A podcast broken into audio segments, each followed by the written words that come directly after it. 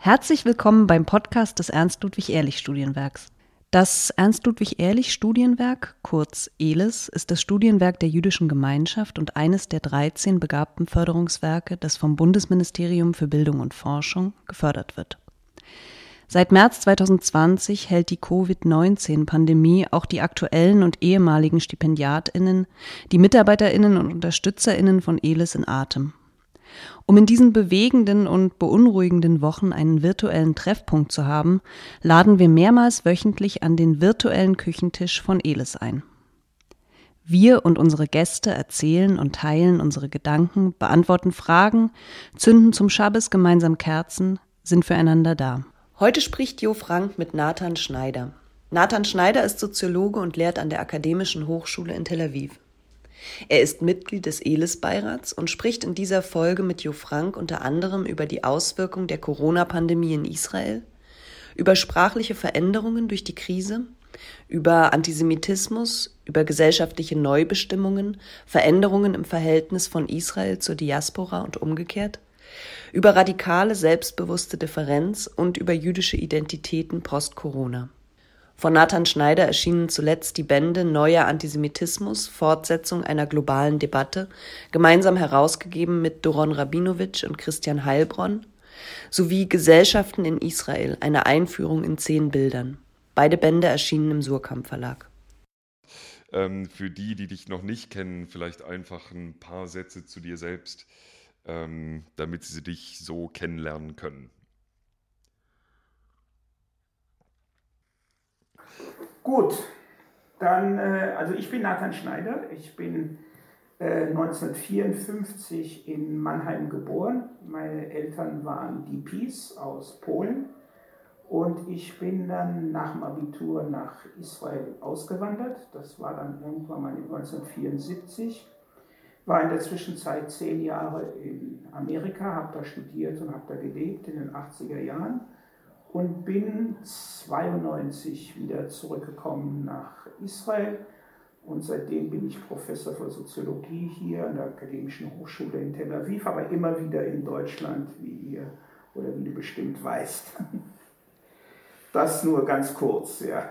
Und äh, vielleicht aber trotzdem noch mal ganz kurz, was deine Forschungsschwerpunkte sind, was dich besonders interessiert, wo du dich besonders engagierst. Also ich habe viel über Globalisierung gemacht, auch Globalisierung der Erinnerung, Holocaust-Erinnerung, Globalisierung von Holocaust-Erinnerung habe ich ein paar Sachen geschrieben. Äh, über Hannah Arendt, über die, das jüdische Denken von Hannah Arendt, über jüdische politische Theorie denke ich nach. Das sind so die Schwerpunkte, die ich, äh, an mhm. denen ich arbeite. Und wir erreichen dich ähm, heute in Tel Aviv. Ja. Vielleicht magst du ein bisschen erzählen, wie es eigentlich euch ergeht zurzeit in, äh, in Israel. Israel war ja sagen, eines der Länder, die am schnellsten alle Grenzen dicht gemacht haben, zu einer Zeit, wo es hier noch nicht so ganz äh, klar war, wie es in Deutschland weiterlaufen soll. Aber genau, und äh, natürlich ist in Israel ja auch äh, politisch einiges los. Also ähm, so eine kürzeste Einschätzung von dir. Wie sieht es eigentlich aus zurzeit? Also es ist wirklich schwer einzuschätzen. Stimmt, dass also Israel hat die Panik, äh, äh, die Corona-Panik, glaube ich, fast vor allen anderen angefangen. Ich war noch vor äh, ungefähr drei Wochen in der Schweiz. Ich war Gastprofessor in Zürich und während also ich die Panik aus Israel mitbekommen habe, war in Zürich noch alles ganz normal. Man hat auch ganz normal irgendwie auf der Uni unterrichtet. Und dann habe ich dann irgendwann mal auch von der Familie die Order bekommen, also sofort nach Hause zu kommen. Das war vor knapp drei Wochen.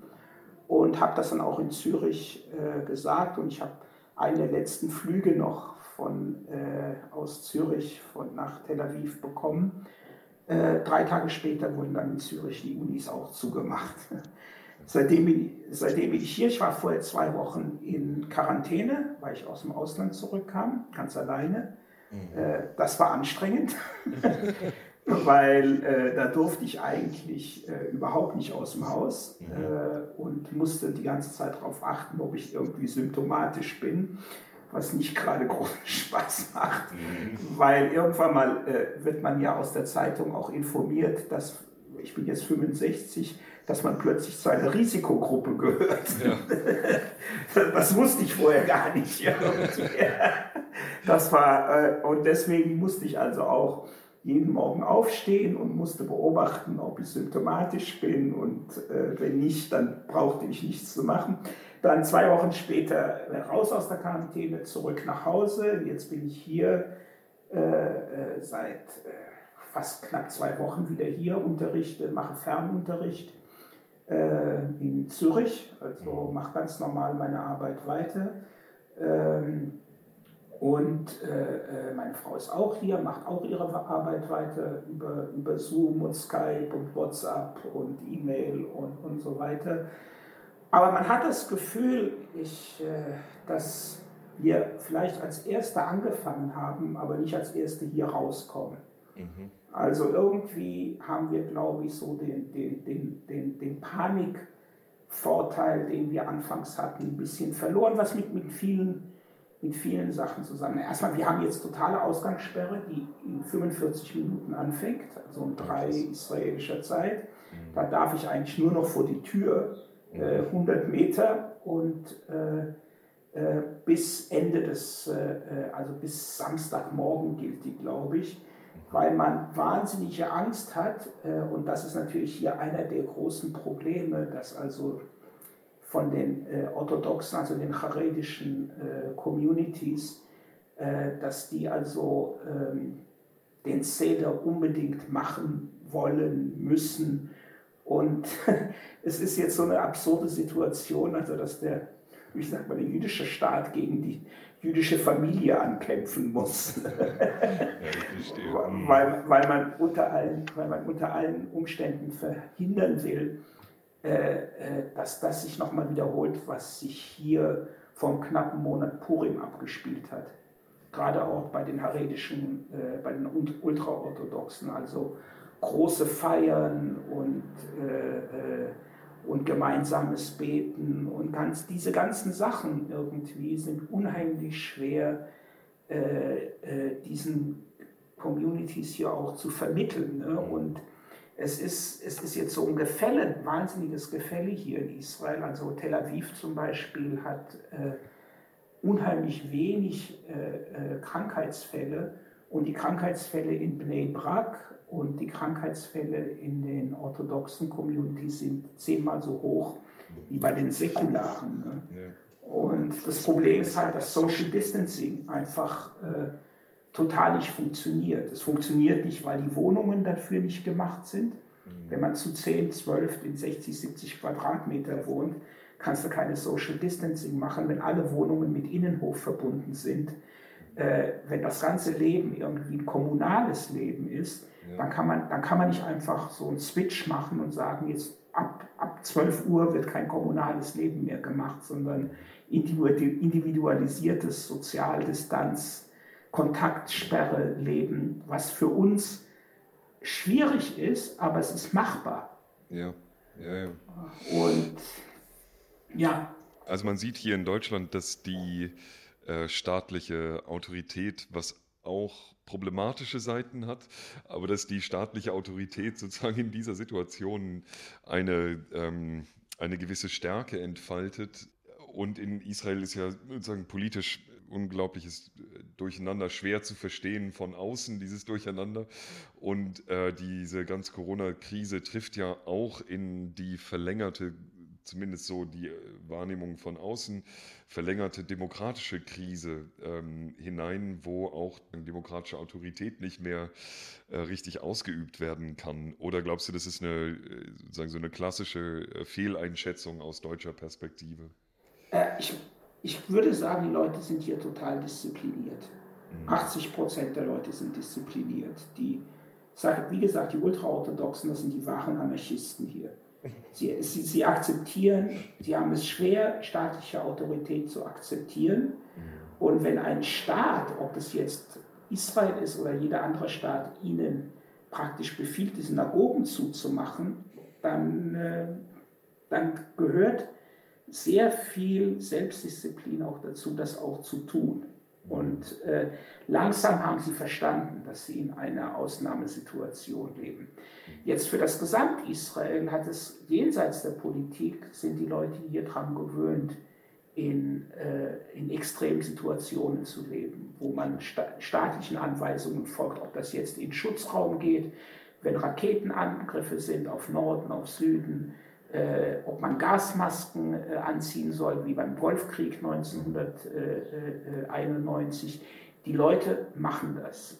Äh, klar ist im Moment eine Regierungskrise, eine konstitutionelle Krise, eine Krise der Demokratie. Wir haben immer noch keine Regierung. Seit über einem Jahr eigentlich sind wir in einer Übergangsregierung.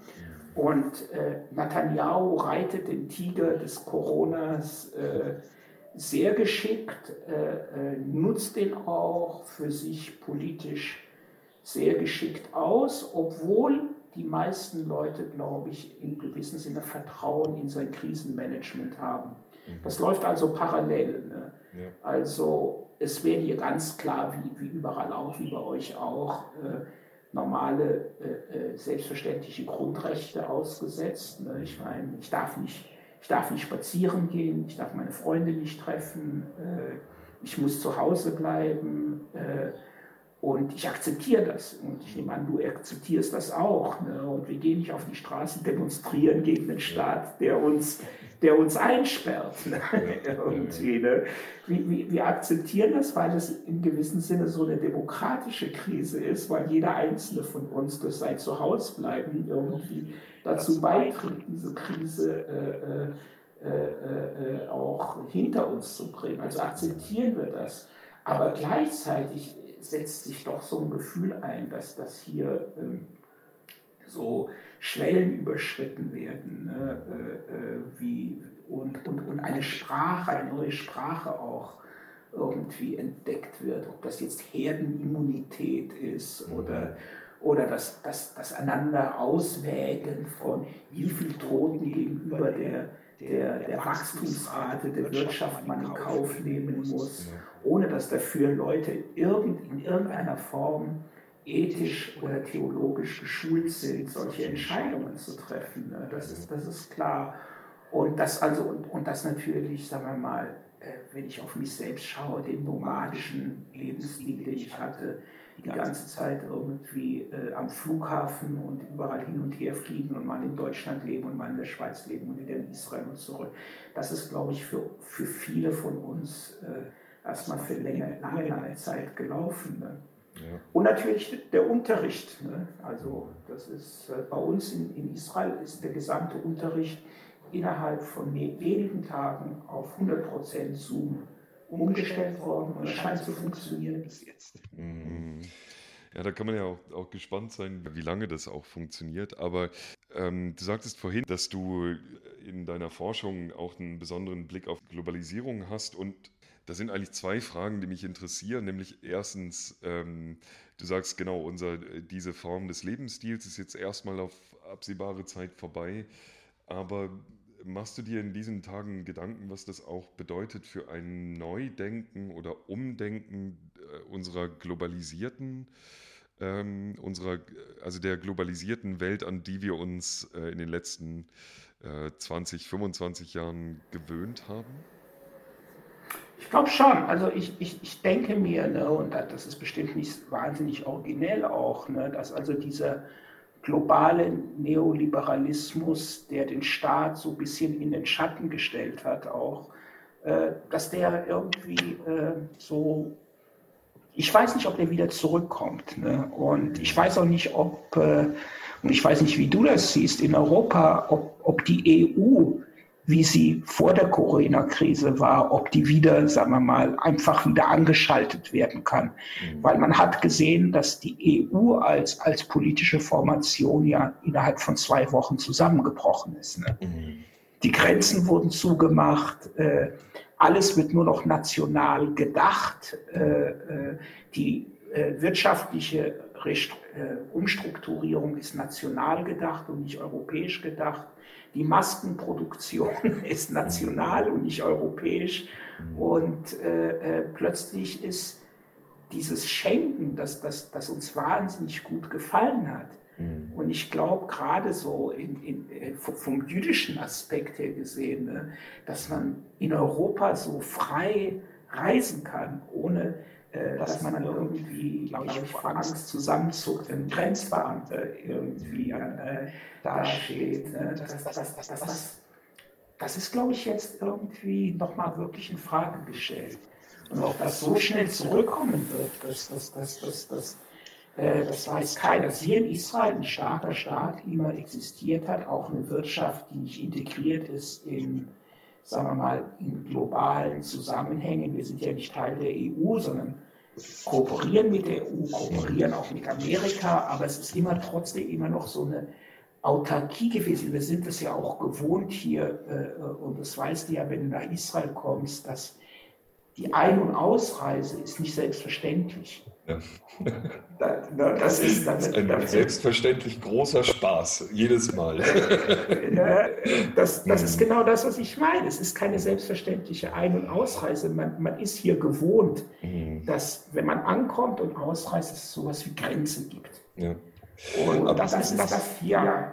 Nee, nee, ja, ich glaube, es ist irgendwie ganz interessant, weil wir, ähm, glaube ich, in Europa zurzeit wird was ganz, also was ganz Problematisches sichtbar, nämlich dass die, genau, die Rolle der Nationalstaaten lässt sich innerhalb von 14 Tagen ganz, ähm, naja, wieder auf einen Vor-EU-Stand eigentlich bringen. Ne? Man äh, ist auf dieser Ebene von staatlicher Verwaltung, Organisationen und Regierung eigentlich außerhalb dieses europäischen Kontextes unterwegs. Ähm, die Lücke entsteht nur, und das finde ich auch im Gespräch mit den Stipendiatinnen und Stipendiaten immer wieder erstaunlich, die begreifen sich selbst eben als Europäerinnen und Europäer. und dieser mhm. große Schritt zurück in die Bedeutung der Nationalstaatlichkeit bedeutet eben auch wieder eine ganz große Identitätsfrage für viele, die sich sozusagen instantan herstellt. Ne? Ja. Ähm, und da bin ich, und da würde mich interessieren, ob du äh, da Gedanken hast, was es eigentlich bedeutet, eben für diese Zeit nach der ähm, äh, nach Corona, die wir uns alle sozusagen herbeisehnen äh, und von der wir so zuversichtlich sagen, dass es sie auch geben wird. Ähm, aber das sind ja eben dann ganz neue Fragestellungen, mit denen wir uns beschäftigen müssen und die auch wieder politisch gesehen auch ein wahnsinniges Risiko bieten.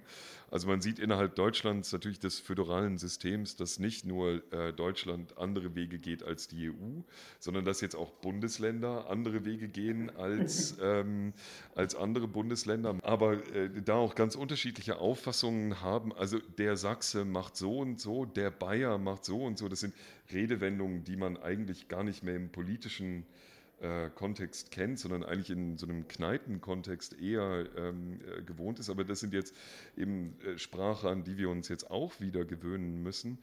Ähm, und ja, genau ja. für die jüdische Gemeinschaft ist das, ähm, glaube ich, auch nochmal ein großes Problem, weil die Verbundenheit auch der äh, Gemeinschaft über alle Grenzen hinweg ja auch ein Identitätsmerkmal ist. Ja, klar. Also genau. Nee, ich, ich, ich, ich, sehe, ich sehe das auch so. Ich glaube, die, die EU äh, äh, ist für äh, äh, gerade jüdische Menschen eine tolle Sache gewesen. Mhm. Weil äh, äh, man konnte gerade, sagen wir mal, in Deutschland leben und, brauchte, und man brauchte sich nicht mit dieser mit dieser verflixten äh, Ich lebe in Deutschland Schiene wirklich auseinanderzusetzen. Ne? Ich lebe in Europa. Mhm. Ich bin ja kein Deutscher. Ich habe einen europäischen Pass mhm. und es spielt eigentlich keine Rolle, ob ich jetzt in Berlin, Madrid, Paris oder, oder, woanders bin. Ne?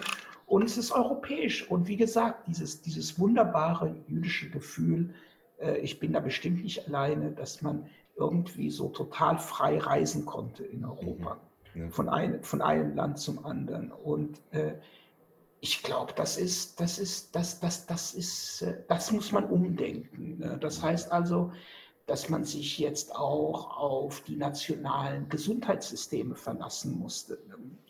Das heißt also, es gibt kein europäisches Gesundheitssystem. Es gibt ein deutsches Gesundheitssystem, es gibt ein italienisches, es gibt ein französisches. Und dann kann man vielleicht zufrieden sein, dass man in einem deutschen Gesundheitssystem lebt. Das genau. ist eine ganz andere Umwertung von Patriotismus auch ja, ne? ja. Und, von de, und von dem, was es heißt, zu Hause zu sein. Ne? Ich meine, in dem Moment, wo die Krise angefangen hat und ich war in der Schweiz, äh, war es klar für mich, dass ich, egal wie es hier aussieht, dass ich in solchen Zeiten äh, da sein wollte, wo ich zu Hause bin. Mhm. Und, und, plötzlich dieser, dieser Begriff des Zuhause-Seins, plötzlich ein ganz anderes, äh, nicht nur, dass man zu Hause eingesperrt ist in seinem eigenen Heim, ne, aber man ist, man, man, das ist ein Schicksal, das man jetzt teilt mit seinen, mit seinen äh, Co-Patriots sozusagen. Also mhm. die, die Italiener sind jetzt eine Schicksalsgemeinschaft, die Franzosen sind eine Schicksalsgemeinschaft, die Deutschen sind eine Schicksalsgemeinschaft. Und da kann man sich nicht mehr jüdisch transnational verstehen. Hm. Da muss man Teil dieser nationalen Schicksalsgemeinschaft werden, ob man will oder nicht. Ne? Eine ziemlich gruselige Aussicht, genau. ja, ne? irgendwo schon. Ne? Und, und, und es ist, ich habe das, mir ist das auch, also wegen den Ultraorthodoxen, über die ich die letzten Zeit wirklich sehr, sehr viel nachdenke. Die schauten von Dnebrak, die schauten nicht nach Ramat Gan und die schauten nicht nach Tel Aviv, obwohl das zwei, drei Kilometer ist. Die schauten nach Borough Park in New York. Mhm. Und als die begriffen haben, was im Borough Park in New York passiert, haben sie begriffen, dass sie in einer großen Krise und in einer Katastrophe leben. Mhm. Und in dem Moment, wo sie das begriffen haben, war die, der Bezug nicht mehr Borough Park, sondern war der Bezug Israel. Okay. Mhm. Und, und sie sind dann plötzlich äh, äh, national geworden, in dem Sinne auch. Ne? Und, mhm. und in, in dem Moment gibt es hier auch wirklich kein, es gibt diese autonomen Communities, die hier immer nebeneinander gelebt haben, äh, die eigentlich wirklich keinen Blick aufeinander gehabt haben, ob das die arabische Community ist, ob das die ultraorthodoxe Community ist. Plötzlich sind wir alle in demselben, in derselben Kurve. Mhm. Wir, betrachten, wir, betrachten, wir betrachten jetzt gemeinsam Krankheitskurven. Verstehe. Und, und diese Krankheitskurven sind ja national. Ich meine, wenn, ich nehme an, dass das bei dir auch so ist. Das Erste, was du machst morgens, Du machst, du machst das Handy auf und schaust dir Krankheitskurven an im, national, im internationalen Vergleich. ich versuche mich da irgendwie zu disziplinieren, weil mich das wahnsinnig macht. Aber, ähm, aber es ist super interessant, was du von den, äh, von den Ultraorthodoxen erzählst, die genau ja eigentlich eben nicht diese nationalen ähm, äh, nationalen Zugehörigkeiten für sich auch noch ähm, äh, für sich äh, leben und gelebt haben.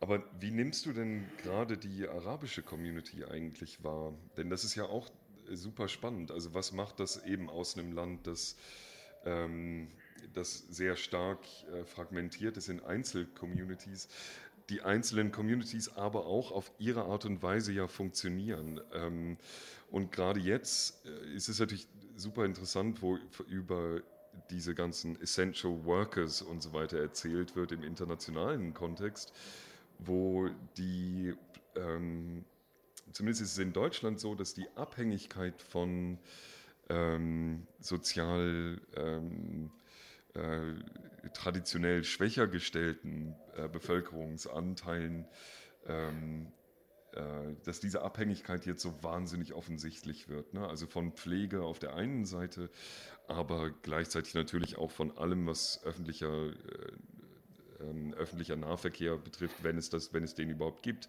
aber auch von Müllentsorgung bis hin zu Einzelhandel. Ähm, also aber auch Bereiche, die in Israel ja auch zu einem ganz großen Teil eben von der arabischen Bevölkerung ähm, ja, äh, ja, abhängen. Gibt es da überhaupt einen Diskurs darüber schon oder ist das noch zu früh? Oder? Ich, ich glaube, es gibt einen unterschwelligen Diskurs. Leute wissen es. Ja. Leute wissen es. Leute wissen es, dass 25 Prozent des medizinischen Personals hier im Land, das sind Ärzte, Krankenschwester, Krankenpflegepersonal, Apotheke, äh, äh, dass, dass 25, ein Viertel des medizinischen, also auch die Techniker, alles, also nicht nur die Ärzte, sondern das gesamte, das gesamte technische, äh, äh der ganze gesamte technische ärztliche Dienstleistungs-, medizinische Dienstleistungssektor ist ein Viertel von der arabisch-israelischen Bevölkerung, mhm. wird er gehalten. Die stehen wirklich an der Front. dieses Kampfes hier. Ne? Und äh, äh, meiner Meinung nach äh, äh wird das auch, äh, wird sich da auch was ändern. Ne? Und äh, weil das ist noch nicht offen diskutiert, das ist, das ist unterschwellig, Leute wissen das, Leute bekommen das mit. Aber ich glaube, dass diese Krise, was ich, was ich vorhin auch sagte, dass sie zu einer äh, in einer anderen Form zu einer Renationalisierung der, der Staaten führen wird. Eine Renationalisierung in Israel bedeutet auch, dass diese ganzen ethnischen und nationalen Unterschiede, orthodox, traditionell, säkular, arabisch, jüdisch, ne, die, diese ganzen Unterschiede, die eigentlich das, die israelischen Identitäten hier über die letzten Jahrzehnte äh, definiert haben, dass die plötzlich unter anderen Vorzeichen gesehen werden. Also unter, über den Vorzeichen, was ist israelisch-territorial.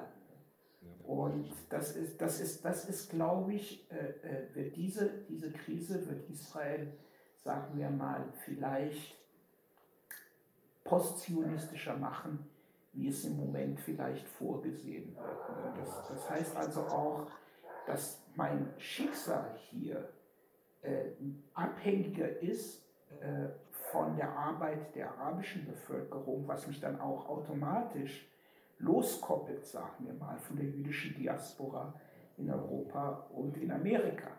Das heißt, wir werden israelischer in dem Sinne, als wir es schon vorher waren. Ne?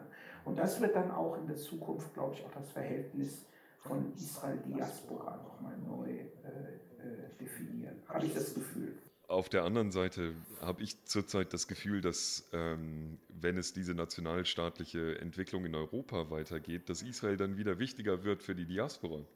Und da kommen dann sozusagen äh, ganz, ähm, mein gut, über das Verhältnis von Israel zur Diaspora könnten wir stundenlang äh, sprechen, aber ich glaube, dass äh, da eben auch eine Veränderung ähm, zumindest als, als ähm, sehr realistisch mir jetzt erscheint, dass Israel eben wieder wichtiger wird also wenn schon Nationalstaat, dann Israel. Dann eigene. Genau. ähm, genau in dieser Frage finde ich es auch, auch, super spannend, mit dir zu sprechen, denn du hast ähm, genau ja auch gesagt, dass du dich mit globalisiertem Erinnern und vor allem natürlich Erinnern an die Shoah ähm, beschäftigst, aber natürlich auch mit Erinnerung als ähm, wie soll ich sagen, als menschliches äh, Phänomen ähm, und auch als äh, Form der menschlichen Interaktion und Kommunikation.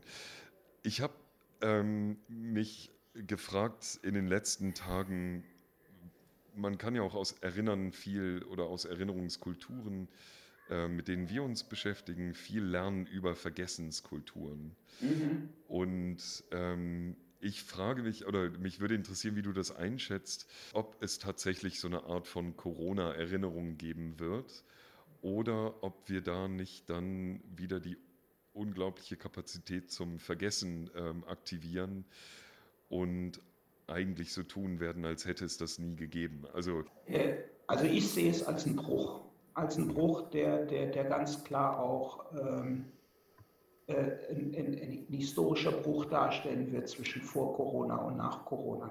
Mhm. Äh, ich meine, wir wissen ja noch gar nicht auch, wie viele Tote es geben wird. Mhm. Das ist ja noch gar nicht einzuschätzen. Und wir wissen noch gar nicht, wann es vorbei sein wird. Ne? Ich meine, es kann sein, dass wir äh, zu, ein Jahr zu Hause sein werden. Ich rede jetzt auch, sagen wir mal, von meiner Generation, nicht deine Generation. Ihr dürft vorher raus. und äh, äh, sagen wir mal, dass, dass, dass vieles der, der Dinge, die, die, die, die begonnen haben, ich sehe das, ich sehe das auch von einem Generationsaspekt äh, äh, her, ne? dass also äh, ähm, dass zum Beispiel ich mir gut vorstellen kann, dass in einer Woche, zwei Wochen, drei Wochen äh, jüngere, wie man sagt, äh, systemrelevante Menschen, ne? das ist auch ein wunderschöner Begriff, und systemrelevante Menschen, zu denen gehörst weder du noch ich, glaube ja. ich. Äh, äh, die dürfen dann mit der Maske auf dem Gesicht, dürfen die dann wie Ameisen raus äh, arbeiten, aber dann wieder schnell zurück nach Hause mhm. und äh, auf keinen Fall Spaß haben unterwegs. Das geht ja jetzt gar nicht mehr. Und äh, das System weniger relevante Menschen, was dann auch eine Generationssache ist, also Menschen, sagen wir mal, über 65, Menschen über 70, äh, dass die brav zu Hause sein sollen, damit die jüngeren Leute rausgehen können und äh, anschaffen praktisch, arbeiten können. Ich glaube, es, es, es, wird, es wird eine ganz andere äh, äh, Gesellschaft geben, was im Sinne von Freizeit, von, von, von, von das Verhältnis von Arbeit, Nicht-Arbeit, äh, äh, Sozialkontakte. Und ich glaube, äh, Händeschütteln wird wahrscheinlich für die nächsten Jahre abgeschafft werden.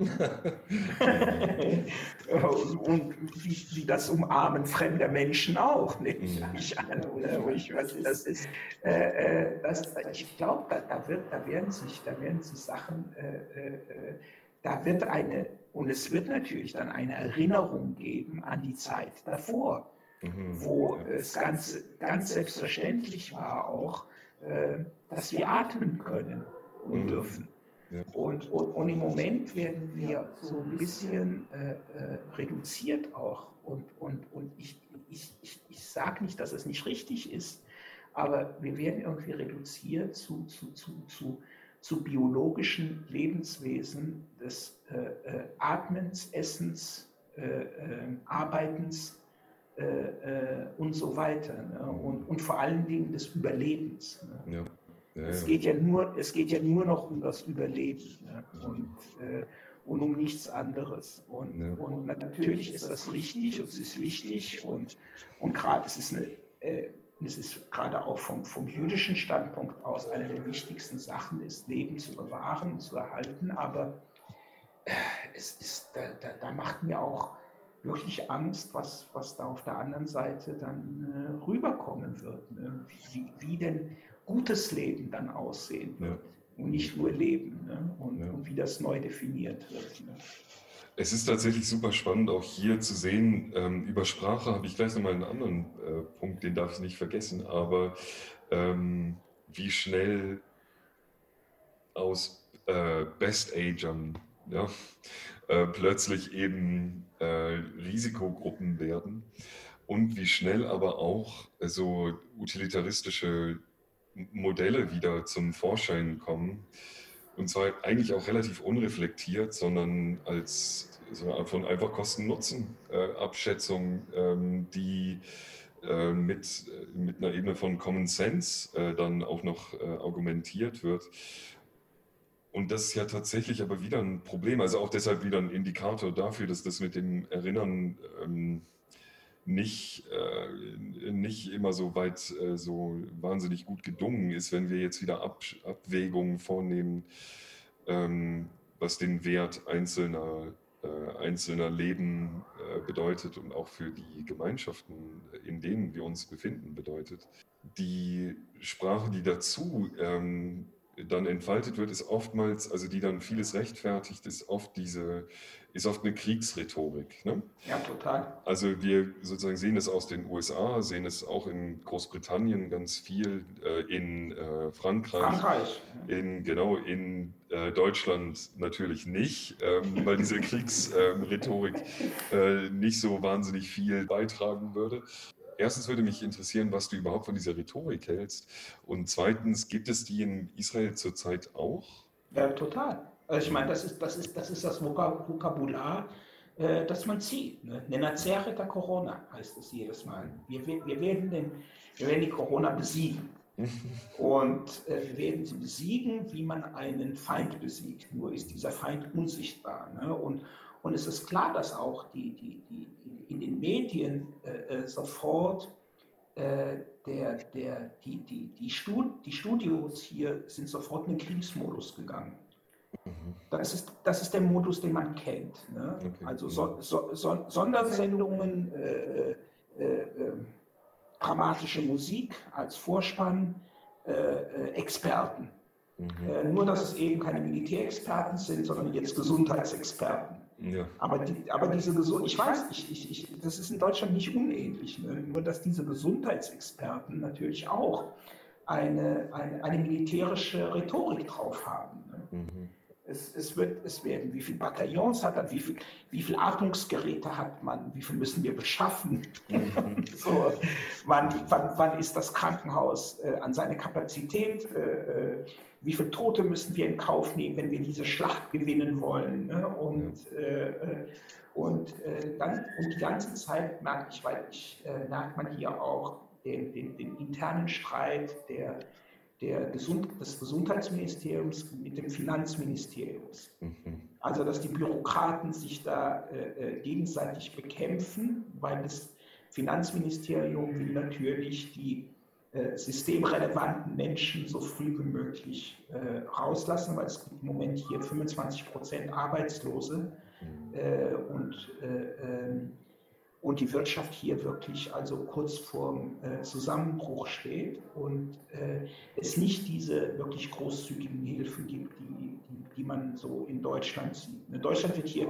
auch in den Medien immer als Modell jetzt äh, äh gesehen, also für, für, für die wirtschaftlichen für die wirtschaftliche Unterstützung äh, äh, der Menschen hier in, in, allen möglichen Bereichen. Ich weiß nicht, ob es wirklich so gut ist, wie das hier gezeichnet äh, äh, wird, aber es ist hier ziemlich böse. Also es ist hier ziemlich, also es gibt nicht viel. Ne? Und, und, und das Finanzministerium will auch nicht. Ne? Die, die wollen das hier nicht überstrapazieren, weil sie Angst haben, dass dann das ganze, die ganze Wirtschaft hier zusammenbricht. Ne? Die würden viel lieber Leute rauslassen zum Arbeiten, so früh, früh wie möglich. Ne? Hm, ja, verstehe.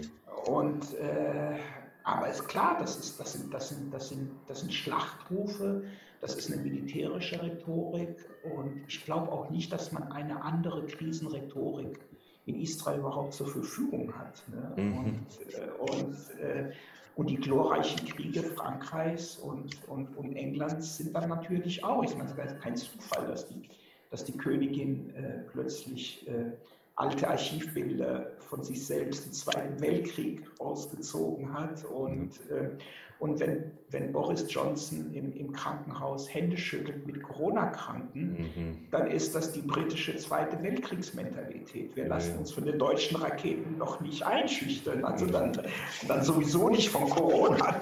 Ja, ja, klar. Ja, irgendwie ist es, weil was hat man denn sonst für Krisenrhetorik überhaupt zur Verfügung? Das ist das Arsenal, das, das man zieht in mm. so Situationen. Ne? Das ist so die Semantik. Ausnahmezustand und, äh, und Kriege. Ne? Mm. Und wir werden gewinnen, das hören wir immer, jeden Tag. Wir werden, wir werden das besiegen. Wir werden das besiegen. Ich würde noch auf einen letzten äh, Themenbereich mit dir zu sprechen kommen. Ich glaube, es gibt so ein bisschen so ein Irrtum zurzeit, dass die, Sozi dass die gesellschaftlichen Phänomene, die uns vor der Corona-Krise beschäftigt haben, dass die uns jetzt nicht mehr beschäftigen müssen, sondern dass wir uns nur noch mit Corona auseinandersetzen. Währenddessen, also während wir also all diese Techniken zum Beispiel jetzt neu lernen oder umlernen, miteinander in Kontakt zu treten, zu planen und so weiter, ähm, während wir diese Schritte gehen, gehen das natürlich auch andere. Und wir erleben in Deutschland, dass gerade äh, die rechte Szene sich ähm, äh, diese Zeit auch zunutze macht. Also meine Frage ist eigentlich, wie gehen wir in dieser Situation um mit Themen wie Antisemitismus, die uns in der Zeit direkt vor der Corona-Krise so sehr beschäftigt haben? Ähm, und die jetzt aus unserer Beschäftigung weiter in den Hintergrund zu rücken drohen, ähm, weil gerade nichts anderes mehr Thema ist, die Realität aber ja auch weitergeht ne? und der Antisemitismus jetzt ja auch gedeiht. Ja, ich verstehe, was du meinst. Ich meine, mit Verschwörungstheorien äh, ähm, denen kann man ja nicht äh, entgegenhalten, dass es nicht so ist. Ne? Ja.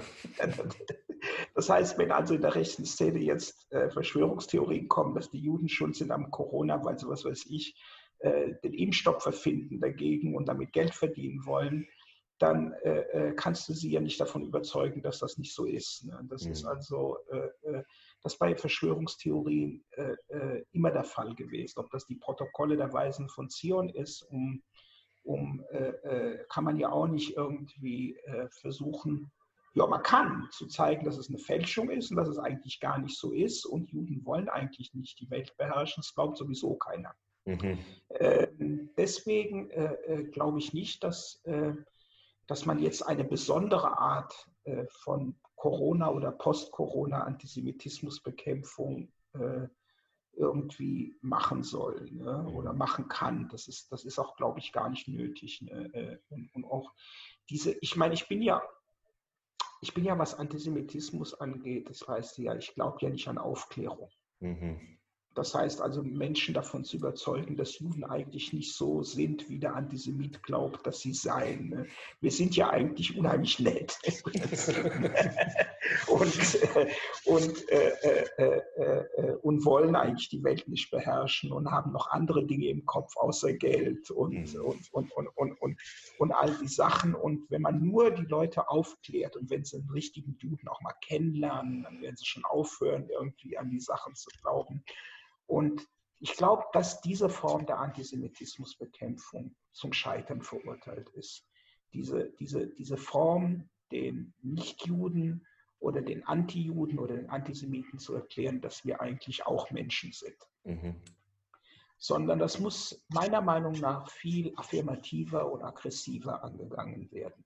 Inwiefern? Das heißt, in, inwiefern meine ich damit, dass, dass man auch ganz klar auf die Differenz pocht dass man sagt, Juden sind natürlich auch Menschen, da haben wir kein Problem mit dieser Annahme, aber sie sind anders, sonst wären sie ja keine Juden. Mhm. Und äh, äh, äh, man, kann, man kann das nicht beides haben. Man kann nicht sagen, auf der einen Seite, wir wollen gleich behandelt werden, als wären wir keine Juden, aber auf der anderen Seite auch sagen, wir wollen aber weiterhin Juden bleiben. Mhm. Dann stellt sich also die Frage, was es bedeutet dann. Jude zu sein oder Jüdin zu sein. Äh, die Schmorala Mitzvot kann es ja nicht sein. Ne? Dann, dann wäre es einfach. Mhm. Äh, sondern es geht ja um, um uns in dem Sinne, dass wir ja im gewissen Sinne unsichtbare Juden sind.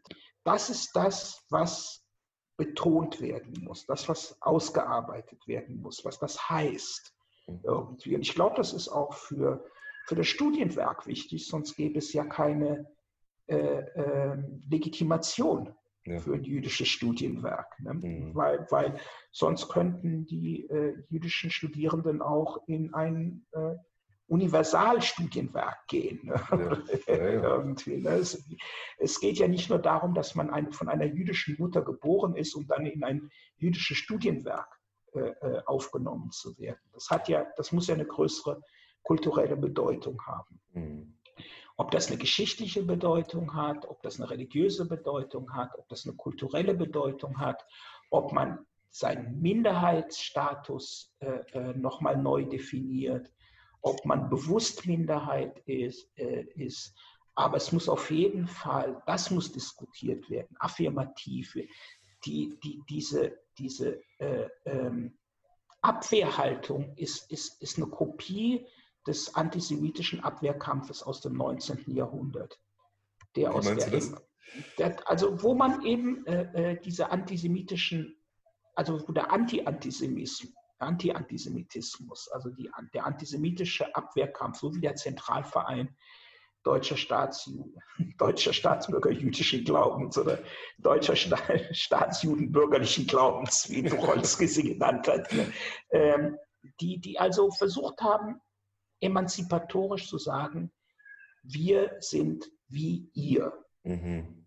Und äh, äh ich glaube, wir, wir, wir, leben heute in einer Welt, wo wir sind so wie ihr ähm, nicht mehr der richtige anti-antisemitische Kampf ist. Ne? Das heißt, man, man kann von der Frauenbewegung lernen, die ja am Anfang auch gesagt hat, wir wollen den Männern gleichgestellt sein, aber in einer weiteren Phase eben gesagt hat, wir wollen, dass die Differenz anerkannt wird. Mhm. Und ich glaube, das ist das, was man machen muss irgendwie. Man, man muss, man muss gerade äh, äh unter jungen Studierenden, glaube ich, die betonen, dass die Differenz affirmativ irgendwie formuliert wird. Das kann man nur gemeinsam machen, weil es ja. gibt da keinen weil es gibt ja kein, kein, keine, keine allumfassende Definition, was es bedeutet, jüdisch zu sein.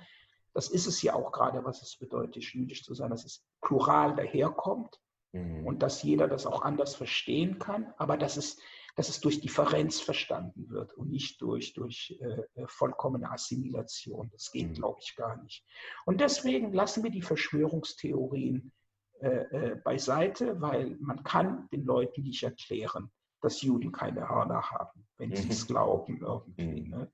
Und, und natürlich ist das problematisch, wenn dann Leute rausgehen und Juden umbringen wollen. Und da muss man was dagegen tun und Gemeinden müssen geschützt werden und all diese Sachen, die ja nach Halle auch äh, äh nochmal hochgekommen sind.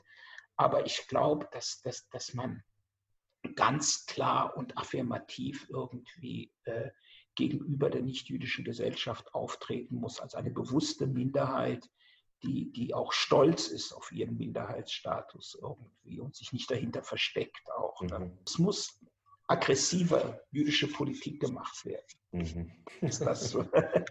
Ja, ja, aber eben mit unglaublich vielen äh, Fragen verbunden, weil das eben ja, klar, klar, ein gemeinsamer Aushandlungsprozess sein muss und die inneren, äh, die inneren Differenzen ja in den ähm, also ich glaube, Elis hat dazu beigetragen, dass die eine andere Rolle spielen, aber wir ja trotzdem eben es auch immer wieder mit inneren Differenzen zu tun haben, die ja auch noch ausverhandelt werden müssen. Ja, klar. Ähm, bevor man, also wie in jeder anderen Minderheit auch. Es gibt äh, Themen, die nur für die Minderheit relevant sind, erstmal, und die mhm. auch behandelt werden müssen, bevor man auch ähm, dran denken kann, eine gemeinsame Position ähm, äh, eine gemeinsame Position zu vertreten. Wobei, glaube ich, das, was äh, spannend ist an dem, äh, oder eine der Sachen, die spannend sind an dem Gedanken, den du ähm, entfaltet hast, ist, dass die, die Identitätsfrage auch eben als gemeinsames ähm, selbstbewusst vertreten ähm, bedeuten muss, auch sozusagen die Identitätsfrage in Anerkennung der inneren Differenz äh, zu vertreten. Also ich muss dann nicht. das geht nicht, ja. Genau, ja, ja. Aber, ähm, aber wie, Nathan, würdest du sagen, kann man das, äh, kann man das jetzt tun? Also in dieser, äh, genau in dieser Zeit. Also wir haben ja eben es jetzt äh, mit einer transformativen Phase zu tun oder einem äh, Bruch, wie du vorhin sagtest.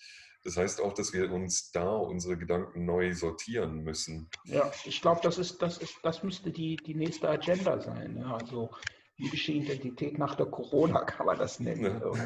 Ja. Oder jüdische Identität nach der Corona. Und was es bedeutet jetzt, was, was zu Hause bedeutet in so einer, in so einer Situation. Ja.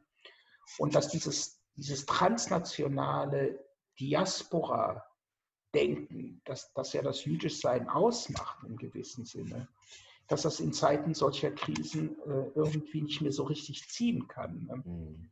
Und, und ich glaube, darüber muss man sich wirklich ganz, ganz klar äh, äh, theoretisch und auch praktisch Gedanken machen. Mhm. Na schau, siehst du, da hast du zum Ende hin eine große ähm, Zielsetzung für unsere Arbeit der nächsten Jahre. Das ist doch prima. Und ähm, vielen Dank. Es hat äh, wie immer bisher einen äh, großen Spaß gemacht. Ja, mir auch.